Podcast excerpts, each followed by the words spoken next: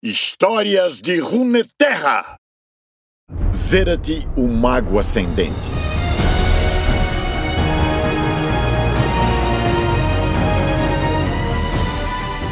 Uma vida de escravidão me preparou para uma eternidade de soberania. Zerath é um mago ascendente da antiga Shurima, um ser de energia arcana que agoniza nos estilhaços de um sarcófago mágico. Por milhares de anos, ele ficou aprisionado nas profundezas das areias. Porém, o progresso de Shurima o libertou deste cárcere ancestral. Enlouquecido pelo poder, ele agora busca tomar aquilo que julga ser seu por direito, substituindo as novas civilizações do mundo por uma feita à sua imagem e semelhança. O menino que mais tarde seria conhecido como Zerath nasceu há milhares de anos em Shurima e não passava de um escravo sem um nome. Filho de acadêmicos capturados, a sua única perspectiva de vida era uma escravidão perpétua. A sua mãe o ensinou a escrever e calcular, enquanto seu pai o versou em história, com a esperança de que tais competências pudessem garantir-lhe um futuro melhor. O menino jurou que não acabaria curvado e chicoteado como todos os demais escravos. Um dia, o pai do rapaz se aleijou enquanto escavava o alicerce de um monumento para o cavalo predileto do imperador e foi abandonado à morte no local do acidente. Temendo que o seu filho encarasse um destino semelhante, a mãe do garoto implorou para que um renomado arquiteto de túmulos o adotasse como aprendiz. Apesar das primeiras hesitações, o arquiteto surpreendeu-se com o menino e seu olhar detalhista e compreensão nata de matemática e linguística e acabou por aceitá-lo. O menino nunca mais viu a mãe. Ele aprendia rápido e quase que diariamente seu mestre o enviava à grande biblioteca de Nasus em busca de textos e diagramas específicos. Em uma dessas viagens, o garoto conheceu Azir, o preterido filho do imperador. Azir se esforçava para entender uma passagem dificultosa de um texto antigo. Mesmo ciente de que falar a realeza significava brincar com a morte, o menino resolveu ajudar o jovem príncipe com aquela gramática complexa. Naquele momento formou-se uma amizade incipiente, e nos meses que se seguiram, tal ligação só se fortaleceu. Embora os escravos fossem proibidos de receber nomes, Azir nomeou o menino. Ele o chamou de Zerad, que significava aquele que compartilha, embora ninguém pronunciasse tal nome além dos dois garotos.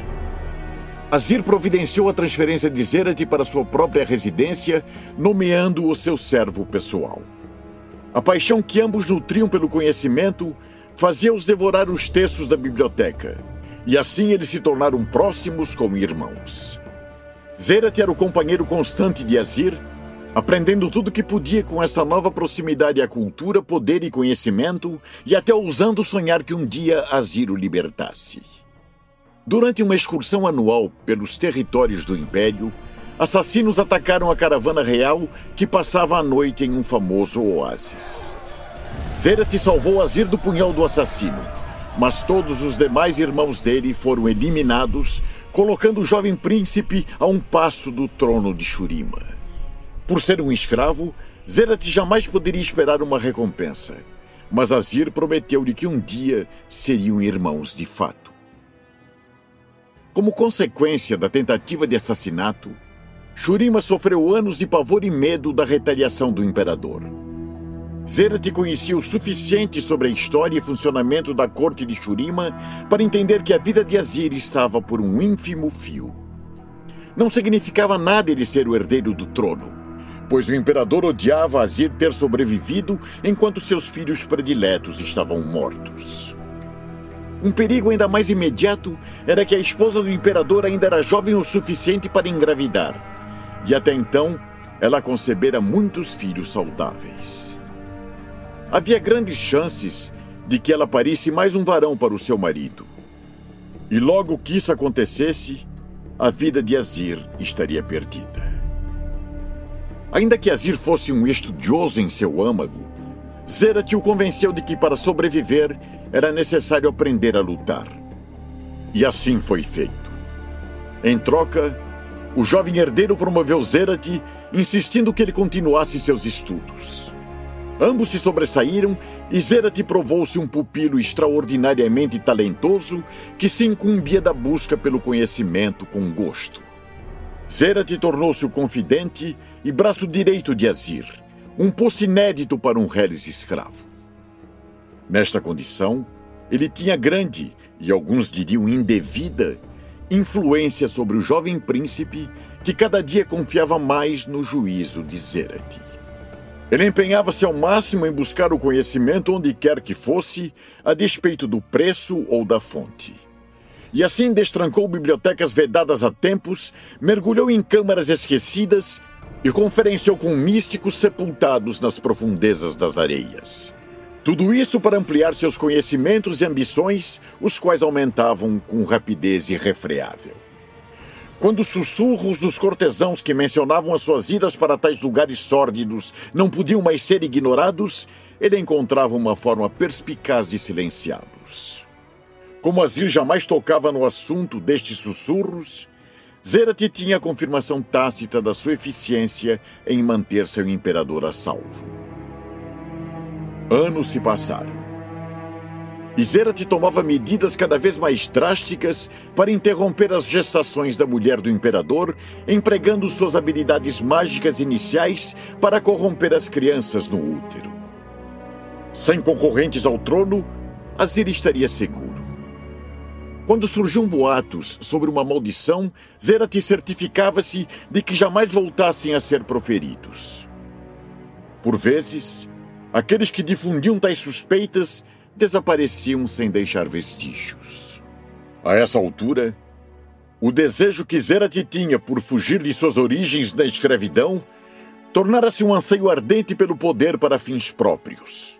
Embora ele justificasse cada assassinato, dizendo que era tudo pelo bem de seu amigo. Apesar de todo o esforço de Zerat em deter as parteiras da rainha, um novo príncipe de Shurima veio ao mundo. Porém, na noite do nascimento, Zerat usou seus crescentes poderes mágicos para conjurar os espíritos elementais do deserto e conceber uma tempestade terrível. Zerat arrancou dos céus, raio atrás de raio, sobre os aposentos da rainha, transformando-os em escombros incandescentes e assim matando a rainha e seu filho recém-nascido. O imperador correu até o quarto dela, mas foi confrontado por Zerat, mãos cobertas de energia arcana ardente. Os guardas do imperador atacaram, mas Zerat reduziu os soldados e o próprio soberano a esqueletos carbonizados. Zerat conseguiu colocar a culpa pelas mortes sobre os magos de um território conquistado. Então, a primeira medida de Azir ao assumir o trono foi iniciar uma campanha de retaliação brutal contra o povo dali. Azir foi coroado imperador de Shurima com Zerat ao seu lado, o menino que um dia fora um escravo sem um nome. Zerat há tempos sonhava com este momento e esperava que Azir desse fim à escravidão em Shurima e por fim o nomeasse como irmão. Azir não fez nada disso. Apenas continuou a expandir as fronteiras do império e rebater as propostas de Zerat acerca da proibição da escravidão. Para Zerat, essa era mais uma prova da falência moral de Shurima. E assim, ele confrontou Azir por ter quebrado sua promessa. O semblante de Azir se enfureceu e ele lembrou a Zerat que não passava de um escravo e que nunca mais esquecesse o lugar dele. Naquele dia, algo de nobre morreu em Zerat.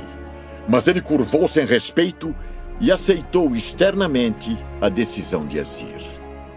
Durante as campanhas de conquista de Azir, Zerat continuou ao seu lado mas todas as suas ações eram meticulosamente pensadas para ampliar sua influência sobre o reino que agora ele almejava tomar para si. Roubar um império não seria um feito simples. Portanto, Zerat sabia que precisava de mais poder. A famosa lenda da ascensão de Renekton mostrava que não era necessário um mortal ser escolhido pelos sacerdotes do Sol. Qualquer um poderia se elevar. Sabendo disso, Zerat planejou roubar o poder da ascensão.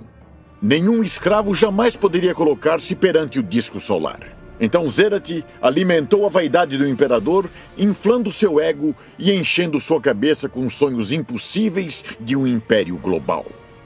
Mas tal sonho só seria possível se Azir pudesse ascender tal qual os grandiosos heróis de Shurimbo fizeram no passado. Com o tempo, a perseverança de Zerat foi recompensada. Azir anunciou que passaria pelo ritual da ascensão, pois conquistara o direito de ocupar o mesmo patamar de Nasus e Renekton como ascendente. Os sacerdotes do Sol protestaram, mas a arrogância de Azir era tamanha ao ponto de ele ameaçar os sacerdotes de tortura e morte. O dia da ascensão chegou e Azir marchou até o platô da ascensão com Zerat ao seu lado. Nasus e Renekton estavam ausentes no dia, pois Zerat lhes providenciara uma distração. Havia enfraquecido o selo sobre um sarcófago mágico que confinava uma criatura de fogo vivo. Quando a fera por fim rompeu seus grilhões, Renekton e Nasus eram os únicos guerreiros capazes de derrotá-la.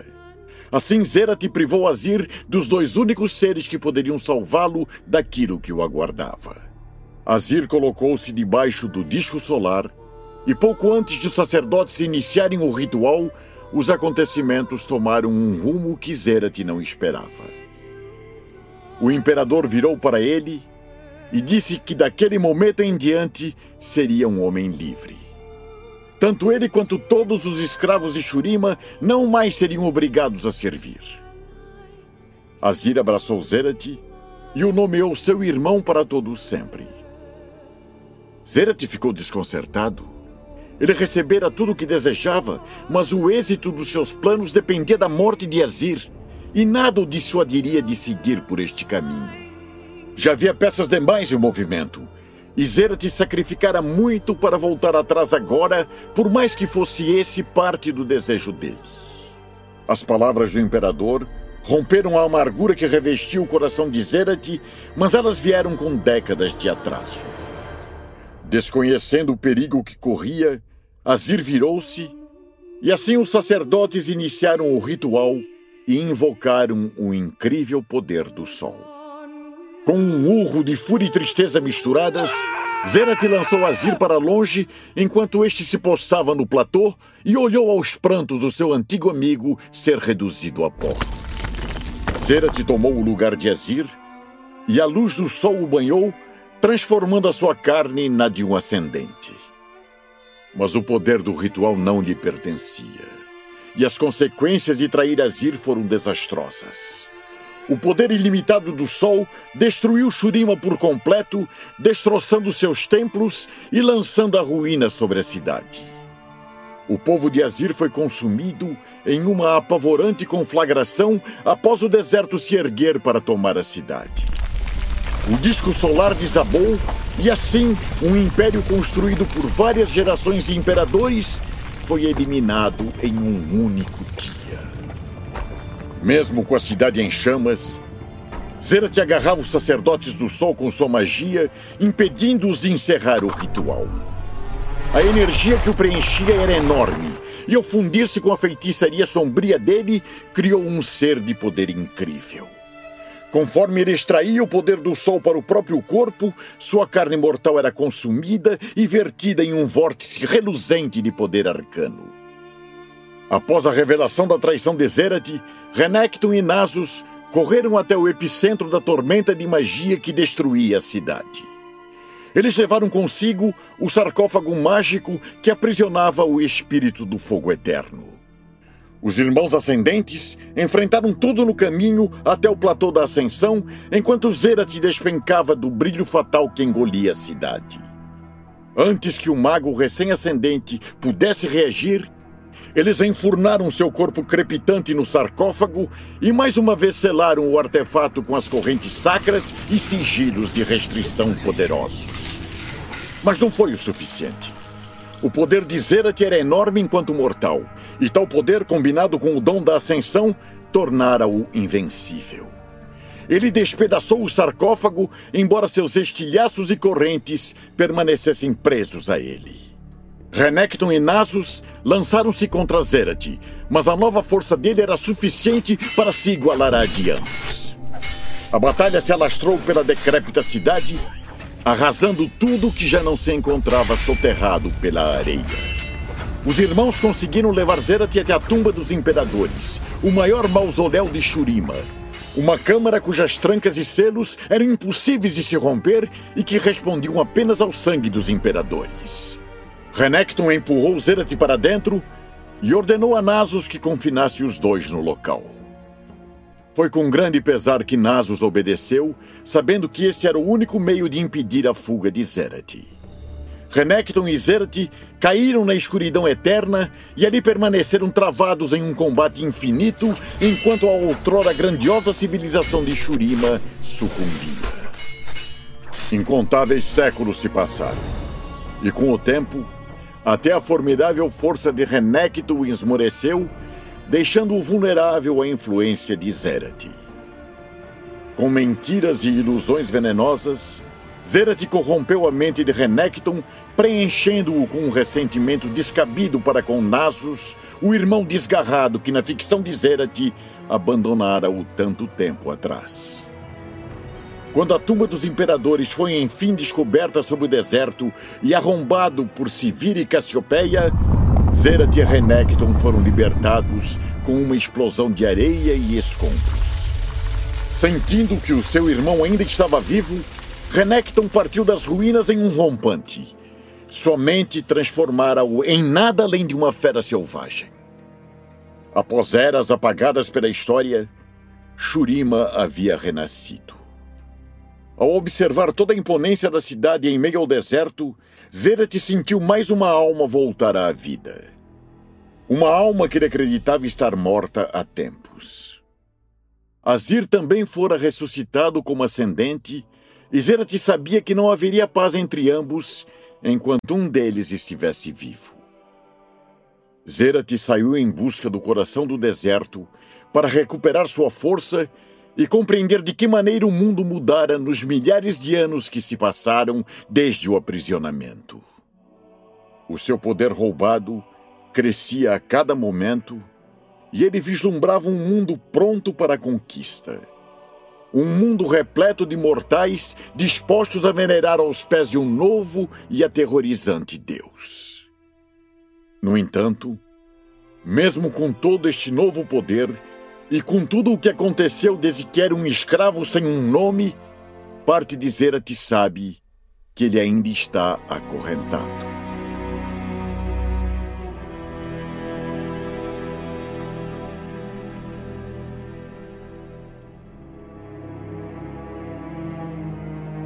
Libertado.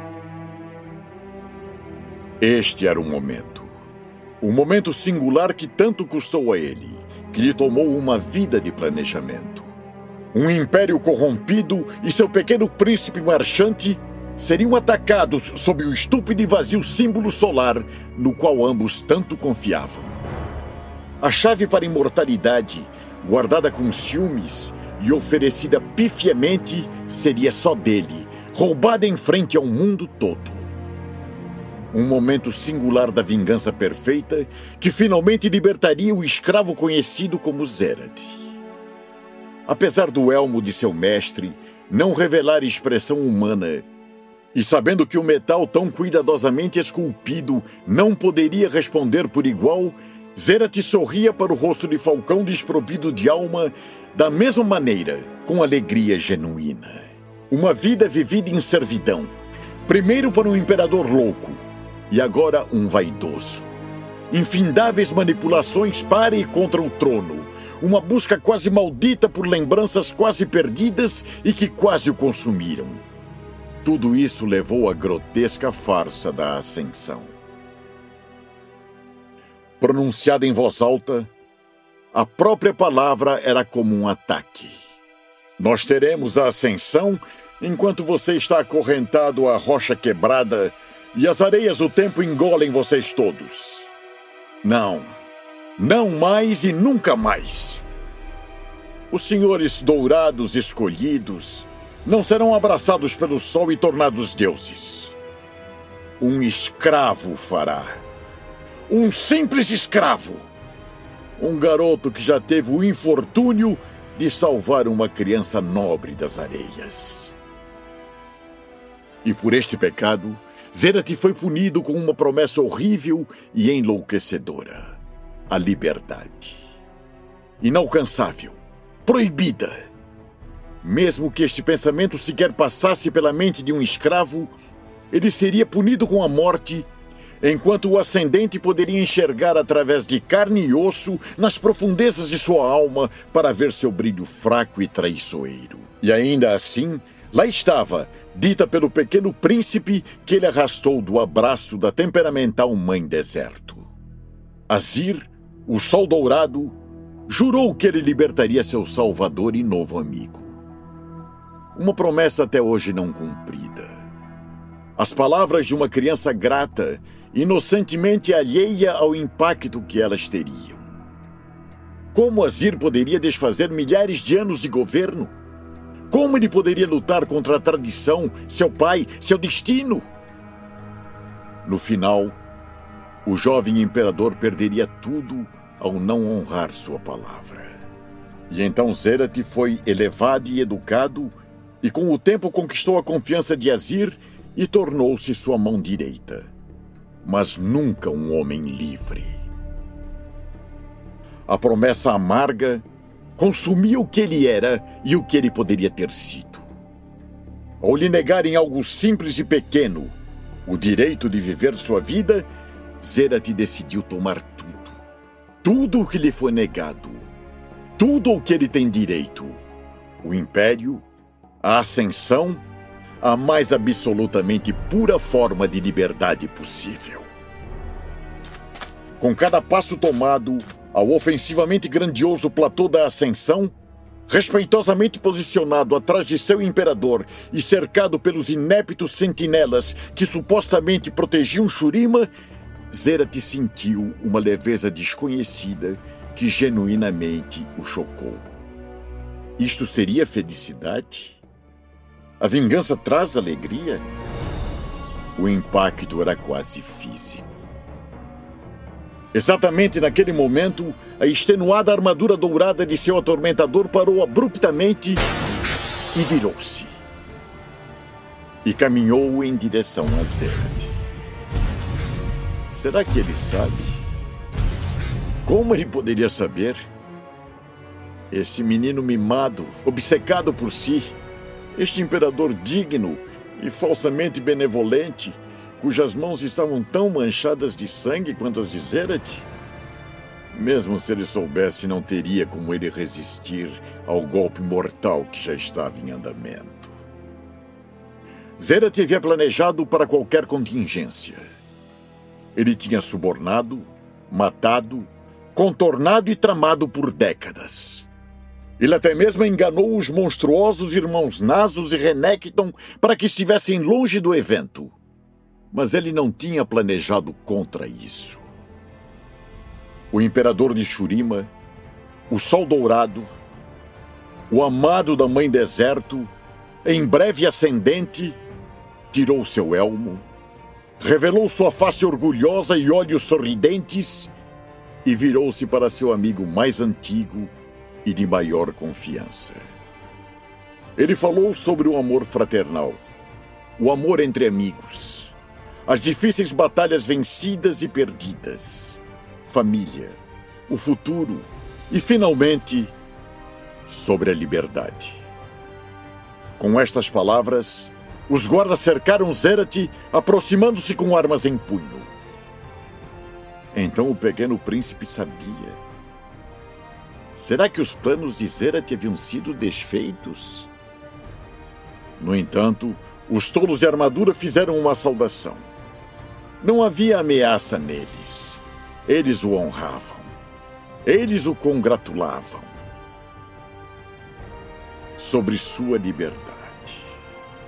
Seu odiado mestre tinha acabado de libertá-lo. Ele libertou a todos nenhum Shurimani seria contido por correntes novamente. O último ato de Azir enquanto humano foi libertar seu povo. O rugido que estremecia fundações das massas reunidas afogou qualquer resposta que Zerat poderia ter tido. Azir vestiu seu elmo novamente e caminhou rumo ao platô, Seus assistentes o preparavam para a divindade que jamais viria. Zerat ficou à sombra do monolítico disco solar, sabendo que uma ruína abaladora de impérios estava a segundos de acontecer. Tarde demais, amigo. Tarde demais, irmão. Tarde demais para todos nós.